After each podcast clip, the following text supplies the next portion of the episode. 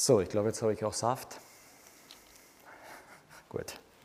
Nicht Power, sondern Saft. Power kommt von Gott, gell? Ja, wir sind in, einem, in einer Serie zurzeit über die eher ähm, nicht so stark beleuchteten Gaben in einer freievangelikalen Gemeinde. Ähm, haben so ein paar spezielle Gaben da herausgesucht. Das sind mehr so die Gaben, die mehr in, dem, in den Pfingstgemeinden und vielleicht auch in charismatischen Gemeinden stärker Betonung und im Mittelpunkt stehen. Und über die wollen wir uns etwas mehr Gedanken machen, aber auch generell über die Gaben des Geistes an sich. Ähm, es ist schon interessant, wenn man über dieses Thema äh, sich informiert, liest, wie verschiedenartig man die Dinge manchmal zum Teil auch sieht, anschaut und so weiter.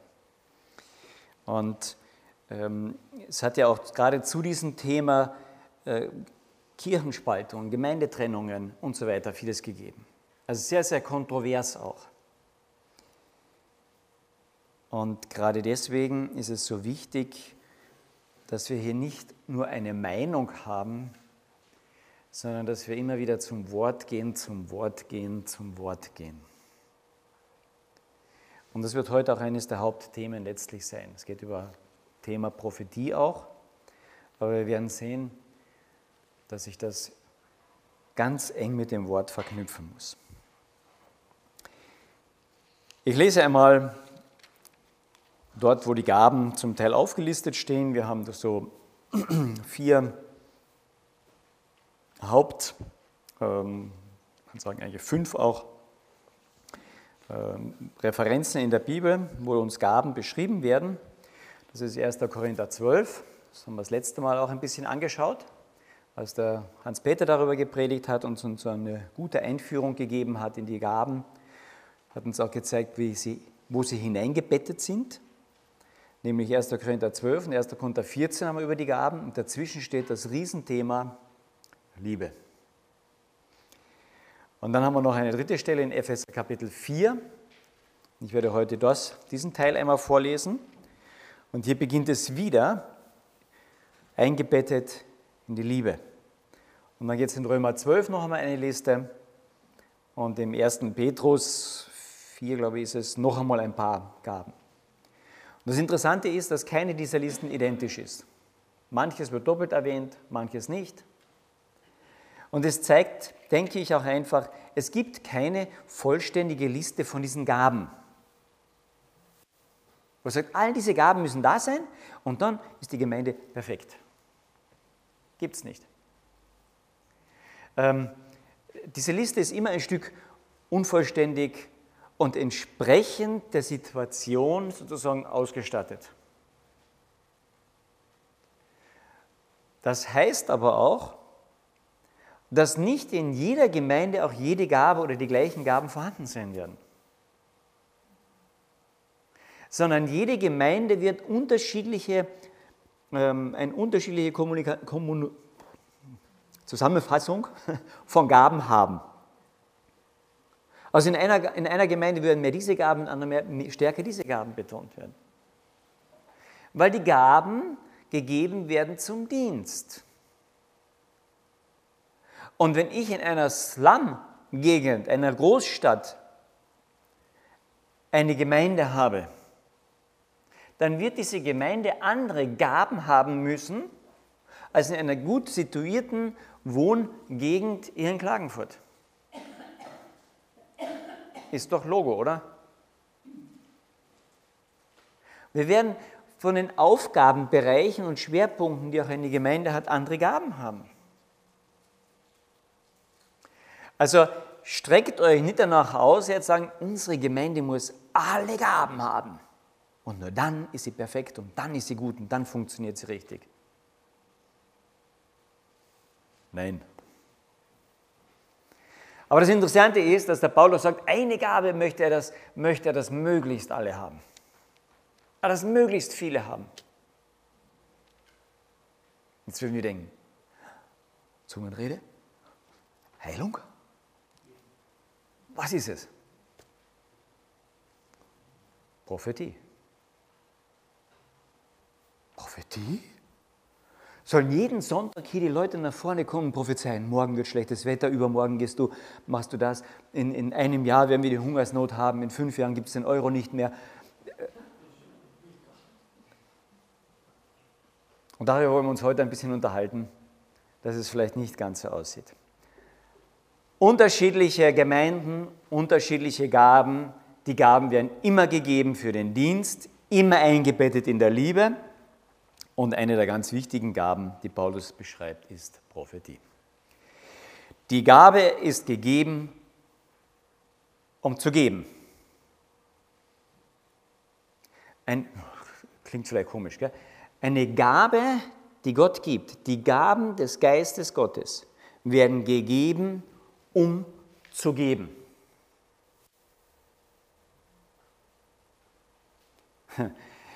Wir denken umgekehrt. Eine Gabe wird gegeben, um sie zu haben. Oder? Das ist unsere Kultur. Wenn ich Geschenke bekomme zu Ostern oder zu Weihnachten oder zu meinem Geburtstag, dann kriege ich die Geschenke, damit ich sie haben kann, oder? Das ist so. In der Bibel nicht. In der Bibel bekommst du, um weiterzugeben. Ich habe es doch gerade erst gekriegt. Ja, würden jetzt die Kinder sagen, warum? Kennen Sie das? Dann kriegen Sie Süßigkeiten zum Geburtstag. Und dann gibt es viele Freunde, die gekommen sind. Und dann sagt der Papa, ja, aber jetzt bietest du jedem von deinen Freunden von deinen Süßigkeiten an. Ich habe doch gerade erst gekriegt, das sind doch meine. Wir sind so gestrickt, was wir bekommen, wir haben, haben, haben. Und die Bibel löst dieses ganze Strickwerk auf und sagt, ich stricke es neu, sagt Gott, ich gebe, um zu geben, geben, geben, geben. Und dann setzt er dir noch die Krone auf und sagt, und dabei sollst du auch noch fröhlich sein. Autsch. Steht drin, einen fröhlichen Geber hat Gott lieb. Die Bibel dreht manches, was wir in unserem ich sag so, egoistisch geprägten Umfeld so inhaliert haben, dreht die Bibel komplett um. Wie zum Beispiel, dass durch die Starken wird alles verändert. Die Bibel sagt, nein, durch die Schwachen. Gott sagt, durch die Schwachen gefällt es mir, Veränderung zu schaffen. Durch die Schwachen die Starken zu Fall zu bringen. Und hier müssen wir lernen, ein bisschen umzudenken. Gaben sind nicht da, damit du reich wirst was Neues hast, sondern damit alle miteinander aufgebaut werden. Ich lese dazu Epheser Kapitel 4. Ich ermahne euch nun, ich, der Gefangene im Herrn, wandelt würdig der Berufung, mit der ihr berufen worden seid, mit aller Demut und Sanftmut, in Langmut, einander in Liebe ertragend Befleißigt euch, die Einheit des Geistes zu bewahren durch das Band des Friedens, ein Leib und ein Geist, wie ihr auch berufen worden seid in einer Hoffnung eurer Berufung. Ein Herr, ein Glaube, eine Taufe, ein Gott und Vater aller, der über allen und durch alle und in allen ist. Jedem Einzelnen von uns aber ist die Gnade nach dem Maß der Gabe Christi gegeben. Also Christus hat das Maß der Gabe gegeben. Das heißt, wir brauchen nie eifersüchtig aufeinander sein ich würde so gerne Prediger sein. Sei nicht eifersüchtig auf die Prediger. Du hast deine Gabe bekommen. Warum? Weil Gott das organisiert hat. Und Gott gibt jedem, steht hier, einem, jedem die Gaben. Wenn ich mein Leben Gott anvertraut habe, dann rüstet er mich mit Gaben aus. Warum rüstet er aus? zum Dienst, zum Weitergeben. Das heißt, in der Gemeinde unter Christen gibt es keinen einzigen, der arbeitslos sein sollte. Weil die Gabe wird gegeben, um was damit zu tun. Eine Gabe wird gegeben, um sie weiterzugeben, um was damit zu tun. Das heißt, jeder Christ müsste eine Aufgabe, eine Tätigkeit im Rahmen Gemeinde oder darüber hinaus tun. Jetzt werden einige sagen, ja, ich weiß, ich kenne meine Gabe nicht. Gut, dann reden wir miteinander. Und die Bibel ist ziemlich klar auch in diesen Dingen. Das Einfachste ist, zwei Dinge. Probiert es aus, probiert einfach verschiedene Dinge aus. Und dort, wo ihr gut drinnen seid und besser drinnen seid, in die Richtung geht es weiter. Und das Zweite ist, fragt Leute, die euch gut kennen in der Gemeinde, fragt sie, was denkst du? Was sind meine Begabungen? Versteht ihr, was sonst können einige sagen mal, ich glaube, ich habe die Begabung der Predigt, ja. Gibt es übrigens nicht in der Liste, ja. Aber ich glaube, ich habe sie. Und dann kann es sein, dass du eine ganze Zuhörerschaft hast, die die Begabung des Zuhörens bräuchte.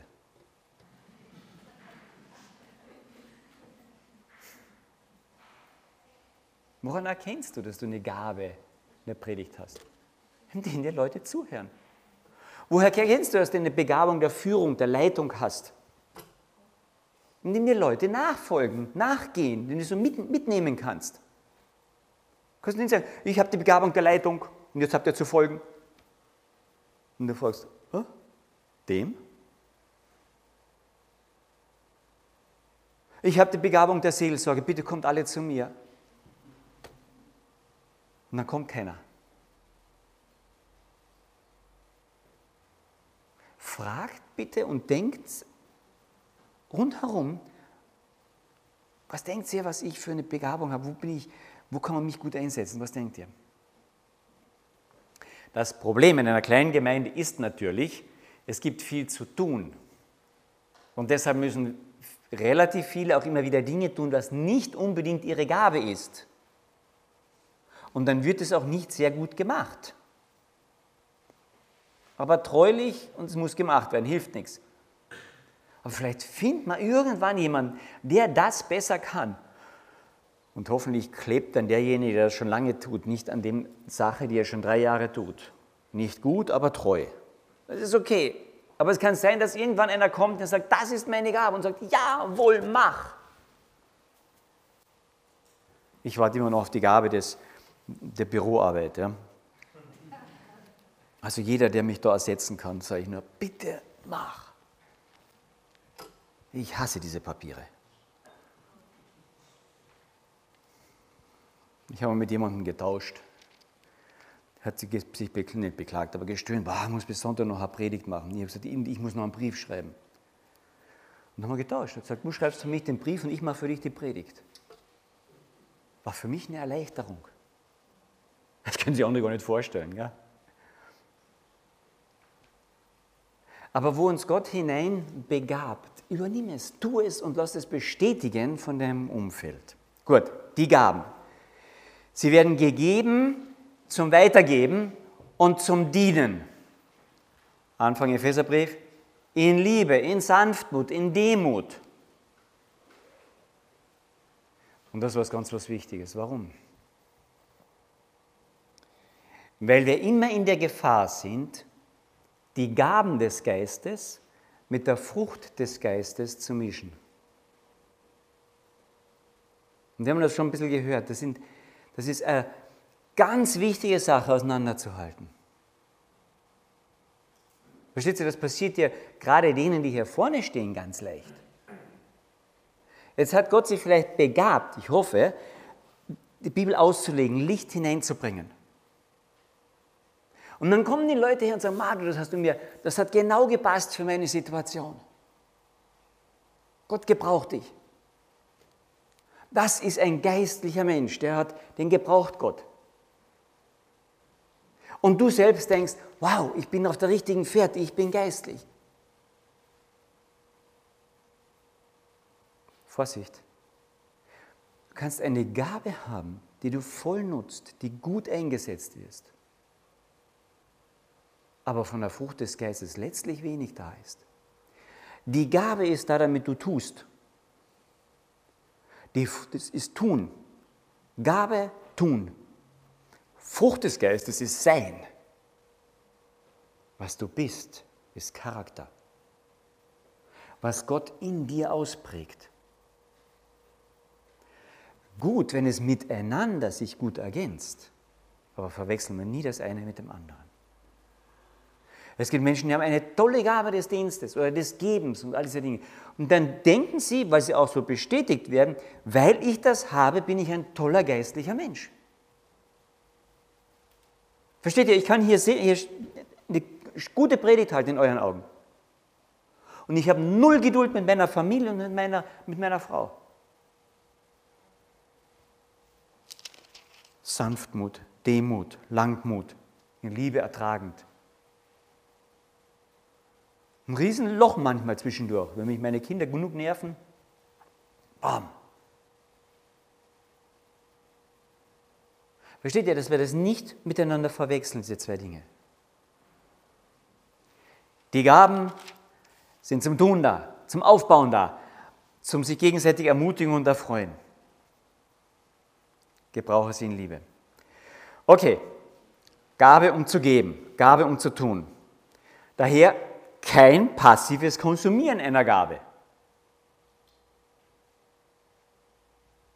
Das ist der, der, der, Nachteil von großen Gemeinden. Da kann man hineingehen und man braucht nichts tun. Weil ihr in der Christen seid, müsst ihr was tun. Ihr habt eine Gabe bekommen. Gebrauche die Gabe dann in Liebe, Demut, Unterordnung, aufbauend. Und dann, wenn ihr Gaben bekommt, oder wenn wir glauben, dass Gott uns Gaben gibt, erwartet Spannungen. Na klar, wir haben nicht alle die gleiche Gabe, aber wir sehen die Welt aus unserer Sicht der Gabe. Wir schauen da hinaus und dieses schöne ähm, Wohngebiet, alles Wohnungen da draußen. Und jetzt kommt der Erste her und sagt, wisst ihr was, wir haben, ein, wir haben ein Problem in der Gemeinde. Wir haben das Problem, dass wir einfach, wir haben keine Evangelisten. Wir haben keine Leute, die da hinausgehen und den Leuten einfach die Botschaft sagen. Sagst du ja? Und dann kommt der Nächste und sagt, wisst ihr was? Da draußen sind Leute und die wohnen dort und so viele Probleme. Und ich denke, wir haben in unserer Gemeinde ein Problem. Wir haben keine Leute, die wirklich zuhören können.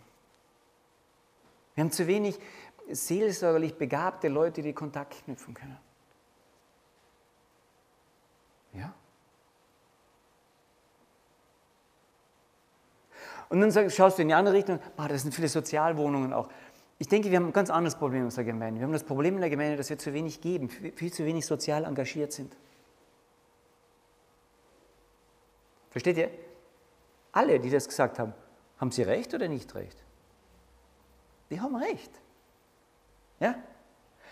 Wir sehen aber die Problematik aus unserer Sicht der Begabung. Wahrscheinlich hat er erst ein Stück Begabung Evangelisation. Er sieht das. Kann sein. Wir sehen es aus unserer Sicht unserer Begabung. Und das kann zu Spannungen führen. Erwarten wir das? Das ist nicht so schlimm. Es ist äh, eine Gemeinde, die ausgerüstet wird mit Gaben, da, da wurdelt es immer ein bisschen. Da ist immer ein Stück Leben drinnen. Das ist okay. Deswegen schreibt der Paulus, ertragt einander, wandelt würdig, mit aller Demut, Sanftmut einander ertragend, in Liebe und die Einheit. Aber dann geht es hier weiter. Und nun sagt er, wir haben das ja bekommen von diesem einen Herrn, von daher soll ja auch Einheit kommen. Und dann kommt ein ganz interessanter Abschnitt. Ein Vater aller über, über alle. Jesus dem Einzelnen von uns aber ist, äh, Entschuldigung, dem Einzelnen von uns aber sind die Gnade und die Gabe gegeben nach dem Maß Jesu Christi. Darum heißt es, hinaufgestiegen in die Höhe hat er gefangen geführt, hat er Gefangene gefangen geführt und den Menschen Gaben gegeben. Das hinaufgestiegen aber, was besagt es anderes, als dass er auch hinabgestiegen ist in den unteren Teil der Erde? Der hinabgestiegen ist, ist dasselbe, der hinaufgestiegen ist über alle Himmel damit er alles erfülle. Und er hat die einen als Apostel gegeben und andere als Propheten und andere als Evangelisten und andere als Hirten und Lehrer. Zur Ausrüstung der Heiligen für das Werk des Dienstes, für die Erbauung des Leibes, damit wir hingelangen zu der Einheit und so weiter, zum Mannesalter reif werden. Da sind wir wieder bei den Gaben. Jetzt sind die fragen, das ist aber ein komischer Zwischenteil mit diesem hinaufgestiegen und hinuntergestiegen. Habt ihr das alles verstanden? Also ich habe erst mal gedacht, das ist, ein, das ist ein bisschen ein komischer Teil dazwischen. Ja, was ist denn mit diesem, der da hinaufgestiegen ist? Ja, Jesus ist hinaufgestiegen, dann ist er hinuntergestiegen, dann ist er wieder hinaufgestiegen. Und das ist ein bisschen schwierig, aber sehr einfach zu erklären, weil hier wird ein Bild gebraucht des Königs, des Herrschers, der mit seinen Feinden im Krieg lag.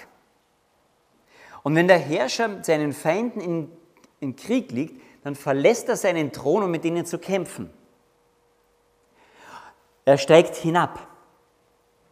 Und wenn er gesiegt hat, wieder Reichtümer auch gewonnen hat und Gaben, dann steigt er wieder hinauf auf seinen Thron. Und dann lässt er normalerweise seine Untertanen ein Stück Anteil haben an den Reichtümern, die was geplündert worden ist. Und das ist hier das Bild. So wie Jesus Christus von seinem Thron hinabgestiegen ist, den Sieg am Kreuz errungen hat alle Gaben bei ihm sind, so ist er auch hinaufgestiegen und verteilt jetzt seine Gaben. Das ist das Bild, was hier drinnen ist. Wir haben einen König dahinter, der einzigartig ist, bei dem übrigens alle Gaben zusammenlaufen. Jesus war der Einzige, der alle Gaben hatte. Und jetzt verteilt er diese Gaben und sagt, ich habe diese jetzt verteilt an verschiedene und ihr seid jetzt mein Leib. Und je besser ihr das zusammenfügt, je besser ihr da euch ergänzt, desto Christus ähnlicher werdet ihr wieder. Das ist das Bild des Leibes und die Gabe dahinter. Und das Bild ist immer Ergänzung, aufbauen, aufbauen, aufbauen.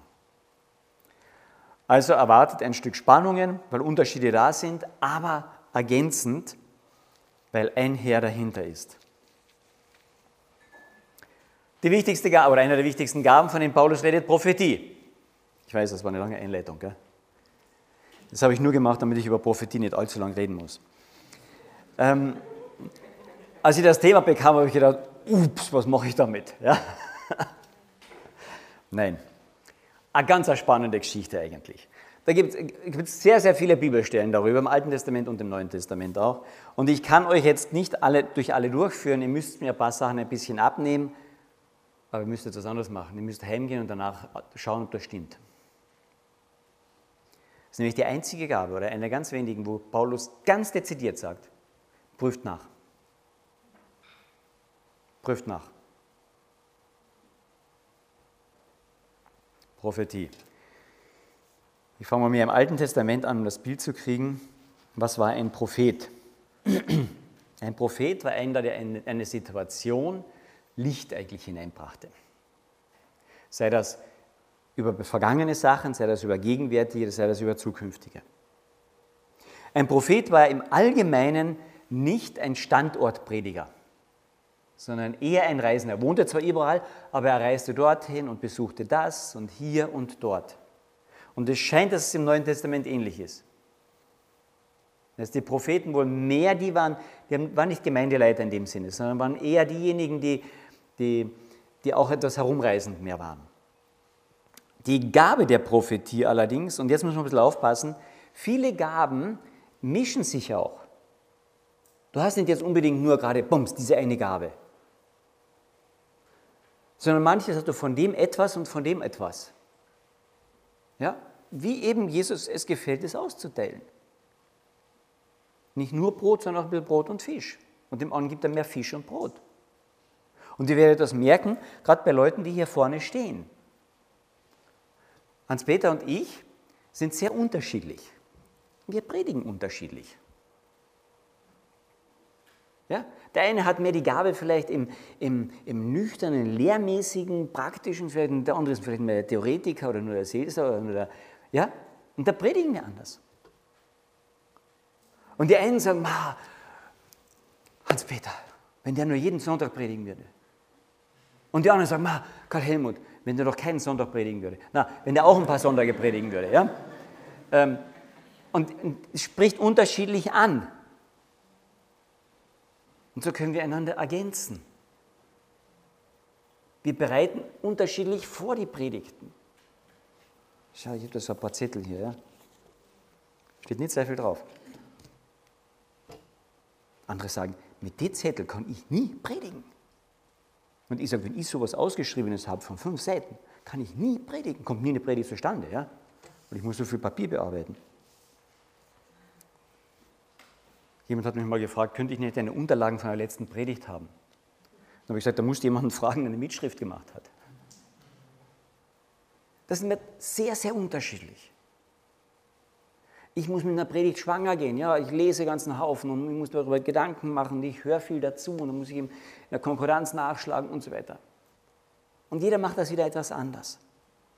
Der Prophet ist jemand, der sich im Wort Gottes gut auskennt. Altes Testament und Neues Testament. Er bringt Licht mittels des Wortes Gottes. Das Wort ist ganz zentral dort. Jemand, der die Gabe des Dienens hat, ja, da ist das Wort nicht so zentral, sondern da ist das Tun. Der backt einen Kuchen und er stellt die Stühle und so weiter. Und jemand anders ergänzt ihn eben mit dem Wort, dass er auch die Dinge dort versteht, die Zusammenhänge. Aber ein Prophet ist gegründet im Wort. Er bringt Situation, in die Situation Licht. Im Neuen Testament äh, FSA, Korintherbrief. Ganz am Anfang heißt es, in Korinther 14, da heißt es, wer aber weiß sagt oder wer prophezeit, der redet zu den Menschen zur Erbauung, zur Ermahnung, zur Tröstung, zur Ermutigung. Der Prophet baut auf, ermahnt, tröstet, und das Wort im, im Griechischen ist auch ein, ein, ein ähm, Beraten. Das heißt, es ist ein bisschen eine Mischung zwischen, zwischen Lehrer, Prediger, Seelsorger. Und ich denke, deswegen müssen Lehrer, Prediger, Seelsorger ein Stück prophetische Gabe haben. Ich denke, es geht nicht anders, wenn ich mir diese, diese Aufgabe ansehe. Und wenn ich in der Seelsorge mit Menschen rede, ich frage dann Gott, Gott, wo bist du denn mit diesen Menschen? Was ist da los? Und Gott sagt, fang einfach mal an mit deinen Zeichnungen, ja? Und plötzlich geht's bang! Und es kommt ein Licht auf. Und ich kann sagen, Gott, wow, danke, da hast du Licht hineingebracht. Ich brauche es. Sonst könnte ich mit Menschen in vielen Bereichen nicht, ich komme nicht weiter. Ein Prophet bringt Gott in die Situation. Ich muss eigentlich umgekehrt sagen, Gott gebraucht die prophetische Gabe durch den Propheten, sich in die Situation zu bringen, sich wieder in den Mittelpunkt zu stellen. Das ist eine der Hauptaufgaben der Propheten. Schau mal den Elia an. Eine Situation, wo Gott, wow, draußen war aus dem Land fast. Der Elia hat gedacht, ich bin der Einzige. Ich bin der Einzige, der noch an Gott glaubt, im ganzen Land hat eine leichte Depression gehabt, es hat noch viele andere gegeben, aber er hat das in dem Moment gemeint. Und Gott gebraucht diesen Elia am Berg, äh, Berg Karmel, um jetzt zu sagen, wer ist denn jetzt Gott? Ist Gott Gott? Ist Jehova Gott? Jahwe Gott? Oder ist der Baal Gott? Und Gott gebraucht den Propheten, sich wieder in den Mittelpunkt zu bringen. Hier ist Gott. Der Prophet bringt Licht ins Dunkel. Gut. Licht ins Dunkel ist keine Erfindung unseres Jahrhunderts von den Österreichern. Ja? Licht ins Dunkel ist eine Erfindung Gottes mit den Propheten. Der Nathan. Ja? Da ist dieser, dieser, dieser äh, David, hat die Ehe gebrochen, hat alles unter den Teppich gekehrt, hat den Ehemann dieser Frau auch noch ermordet, ermorden lassen und dann schwamm drüber, heiratet die Frau, sie kriegt ein Kind von mir, passt, alles, alles in Butter. Alles schön unterm Teppich, Dunkelheit drüber.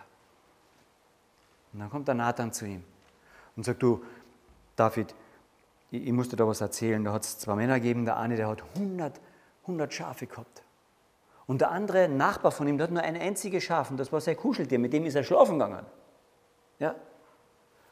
Und dann kriegt dieser Reiche einen Besuch und geht zu dem Armen hin, wegen seiner Macht konnte er das machen, schlachtet dem sein Schaf und setzt es seinen Gästen eben vor.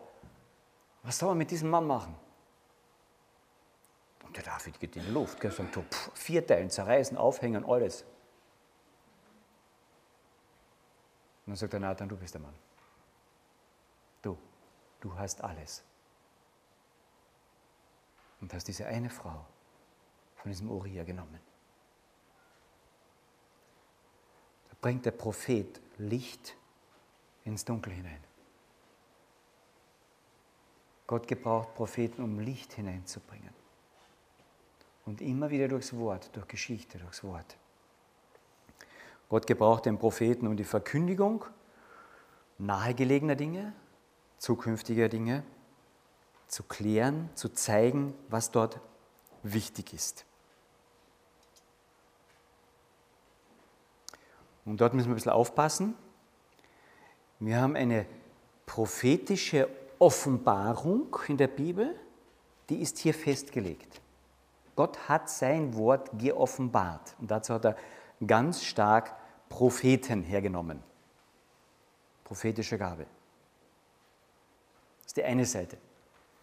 Und im Neuen Testament die Apostel, um dieses Buch zu schreiben. Und dann hat er Propheten als Gabe in die Gemeinde gegeben, die Licht hineinbringen sollen wo es nicht um neue biblische Offenbarungen geht, sondern wo es um Licht in Situationen geht, die mit der Bibel aber überprüft werden müssen. Darauf kommen wir gleich noch. Es geht darum, Klarheit in Situationen hineinzubringen. Und dazu kann Gott Menschen gebrauchen, denen einfach einen Durchblick gibt bezüglich seines Wortes. Einen Durchblick gibt beim Menschen bezüglich ihrer Situation einen Durchblick gibt in Bezug auf Geschichte, in Bezug auf das Nächste, was kommt, oder auch das Übernächste. Aber es sind nicht gleichgestellte Offenbarungen, wie es die Bibel ist. Die ist als Kanon abgeschlossen worden, weil dazu mussten die Augenzeugen sein. Das war im Neuen Testament auch so.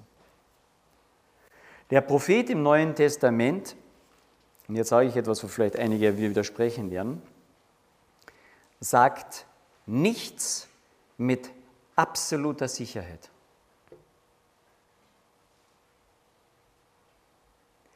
Das einzige absolut sichere ist dieses Wort.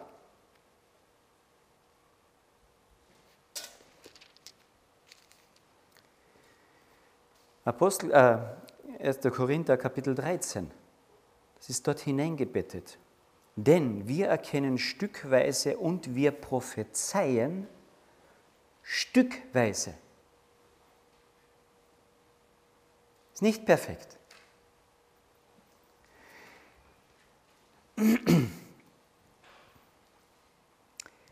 Die Prophezeiung in Bezug auf Offenbarung der Bibel ist perfekt. Die Prophezeiung in Bezug auf das Licht hineinbringen in Situationen ist Stückwerk. Es gibt einen sehr bekannten Mann, der das sehr, sehr schwer hat lernen müssen. Und das war Whitfield.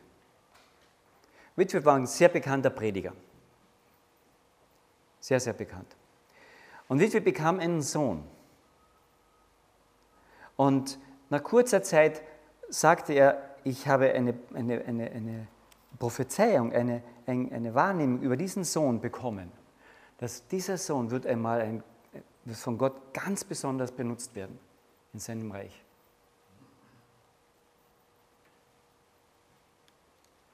Und einige Monate später war dieser Sohn tot. Und der Whitfield ist dann zurückgegangen, als er das gesagt hat, und hat gesagt, es tut mir leid, ich habe hier etwas in einer Autorität genommen, die Autorität der Bibel war.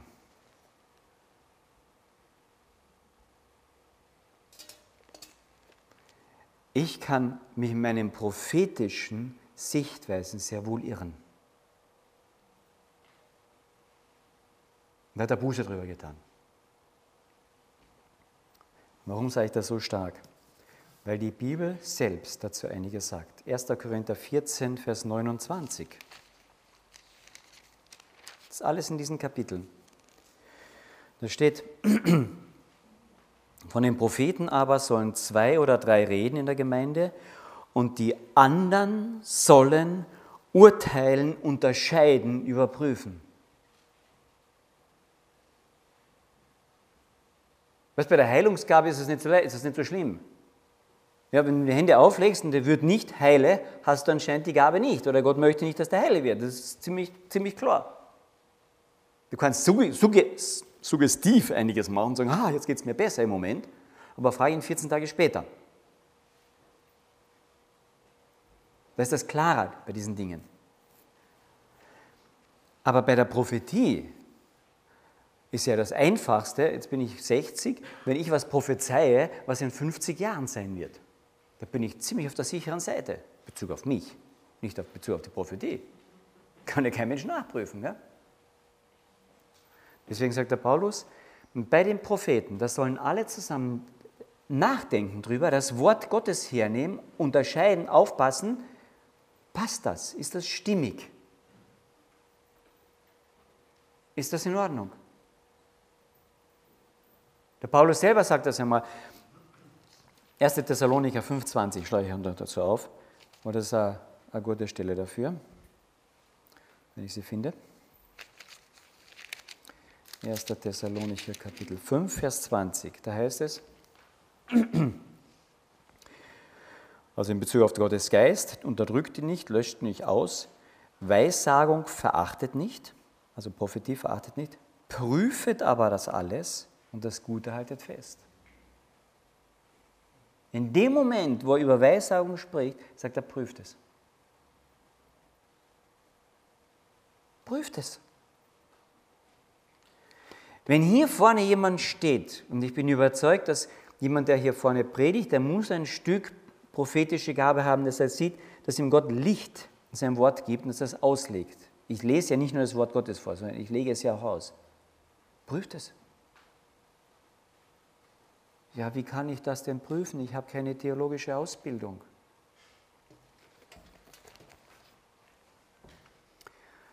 Ihr habt das Wort.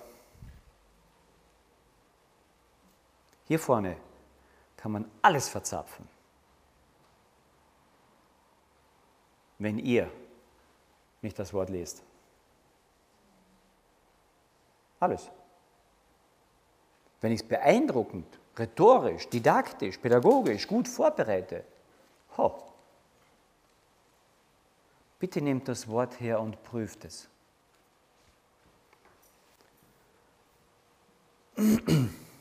Deswegen sagt der Paulus, ich hoffe, dass ganz viele Weissagen. Warum? Weil der Weissagt, der muss im Wort Gottes gegründet sein. Der muss das kennen, der muss das lesen.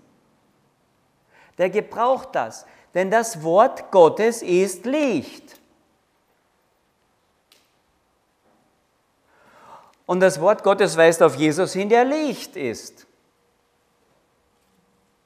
Und das Wort Gottes erleuchtet uns, der wir Licht sein sollen. Aber es zentriert sich alles um dieses Wort Gottes. Und wenn ich prophetisches Licht sein will, dann muss ich im Licht wandeln, dann muss ich das Licht kennen, dann muss ich das Wort auch kennen. Und wenn ihr die Propheten prüfen wollt, die hier vorne stehen, dann bitte lest dieses Wort. Einer meiner ersten Predigten hier war, bitte lest doch die Bibel durch. 70, 75 bis 80 Lesestunden, langsam gelesen. Ich weiß, einige haben es gemacht, haben sich hingesetzt und gesagt, ich lese jetzt das erste Mal. Aber das ist so dick, gell? Ja, es ist dick. Wie viele Zeitungen hast du schon durchgelesen? Wenn wir die alle übereinander stapeln würden, oh, die wären dicker als die Bibel. Also bei mir jedenfalls. Wie oft hast du die Bibel schon durchgelesen? Naja, einige Stellen, da klebt das Blattgold noch aneinander. Gell? ja? Mach's ruhig einmal dort auf. Ja, deswegen ist es ganz gut, eine Bibel mit Blattgold und, und Goldschnitt zu haben, dann weiß man, wo hat man gelesen, wo noch nicht. Okay? In der Bibel steht, Gottes Wort ist unseres Fußes Leuchte. Wenn du wirklich was wissen willst über, über das Licht des Wortes Gottes, dann liest Psalm 119. Boah, jeder Vers, jeder Vers über das Wort Gottes. Jeder Vers hat eine Auswirkung, eine Aussage über das Wort Gottes. Und der Psalm 119 ist der längste. Der längste Psalm. Das ist ja ganz lange, wo man nie ans Ende kommt. Gell? Und in diesem Psalm steht auch drinnen, dein Wort ist meines Fußes Leuchte. Jetzt kann ich natürlich eine tolle Leuchte haben. Ja? Und dann leuchte ich vor meine Füße und das wird so hell. Gell? Das wird nicht hell, weil der Saft dahinter fehlt. Gottes Geist muss uns erleuchten in Bezug auf das Wort. Das wird hell. Jetzt sehe ich jeden Krümel hier vorne. Ha! Wer hat das letzte Mal hier geputzt? Letzte Putz, den bitte melden. Ihr habt eine gute Arbeit gemacht. Ich finde nichts. Und das gilt für jeden. Gottes Wort ist des Fußes Leuchte. Das heißt, es ist ein Licht für den nächsten Schritt. Für den nächsten Schritt. Für den nächsten Schritt. Und dann gibt es Leute, die gebraucht Gott etwas anders. Das sagt er, das ist nicht nur Fußes das ist ein bisschen mehr. Ja? Prophetische Gabe heißt, ich habe das Wort Gottes und der gibt mir mehr Einsicht in die Zusammenhänge hinein und ich sehe etwas mehr. Oder Leuchte. Ha! Jetzt seht ihr, habe ich mich heute gewaschen oder nicht? Gell? Rasiert? Na, sowieso nicht. Ähm, ich sehe etwas mehr in Bezug auf Menschen. Aber ich brauche Gottes Wort, da muss ich gegründet sein. Und wehe, wenn ich in der Seelsorge nicht drin gegründet bin. Und ich brauche Gottes Geist. Gottes Wort alleine knalle ich jemandem in die Ohren. Ich habe immer recht, theologisch. Und der andere geht weg und ist nicht aufgebaut. Aber durch den Geist Gottes, der auch die Frucht bewirken will, gebraucht er die Gabe und bringt Licht hinein. Wow, manchmal strahlt es uns an, gell? Gottes Wort. Die, viele machen die Augen, ist gar nicht so angenehm immer.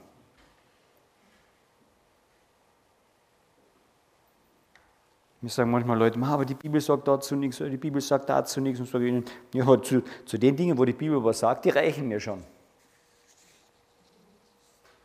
Übrigens sagt die Bibel viel mehr, als wir denken. Wenn Licht hineinkommt, wenn Energie dahinter ist. Und ich sage noch ein Wort dazu, es gibt auch falsche Propheten. Was ist denn da der Unterschied? Die sagen auch Dinge voraus.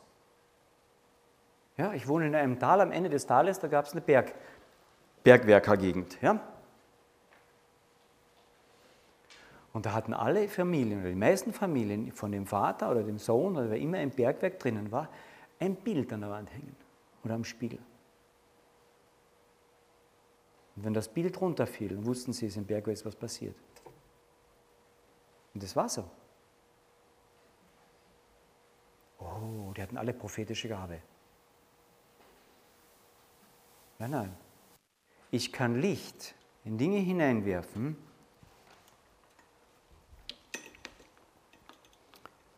mit einer anderen Energiequelle. Es funktioniert. Aber es baut nicht mehr auf. Es baut ab.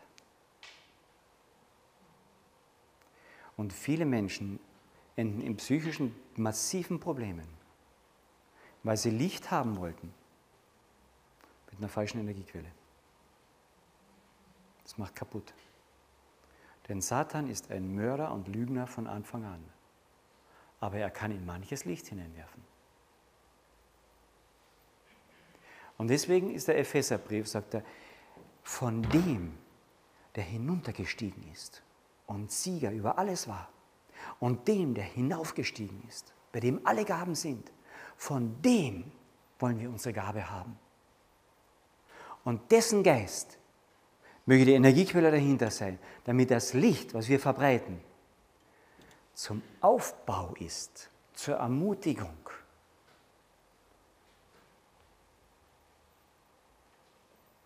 Und das Wort Gottes dazu ist das Maß aller Dinge. Und der dahinter steht, muss Gottes Geist sein, damit ich das Licht bekomme, das aufbaut. Jesus Christus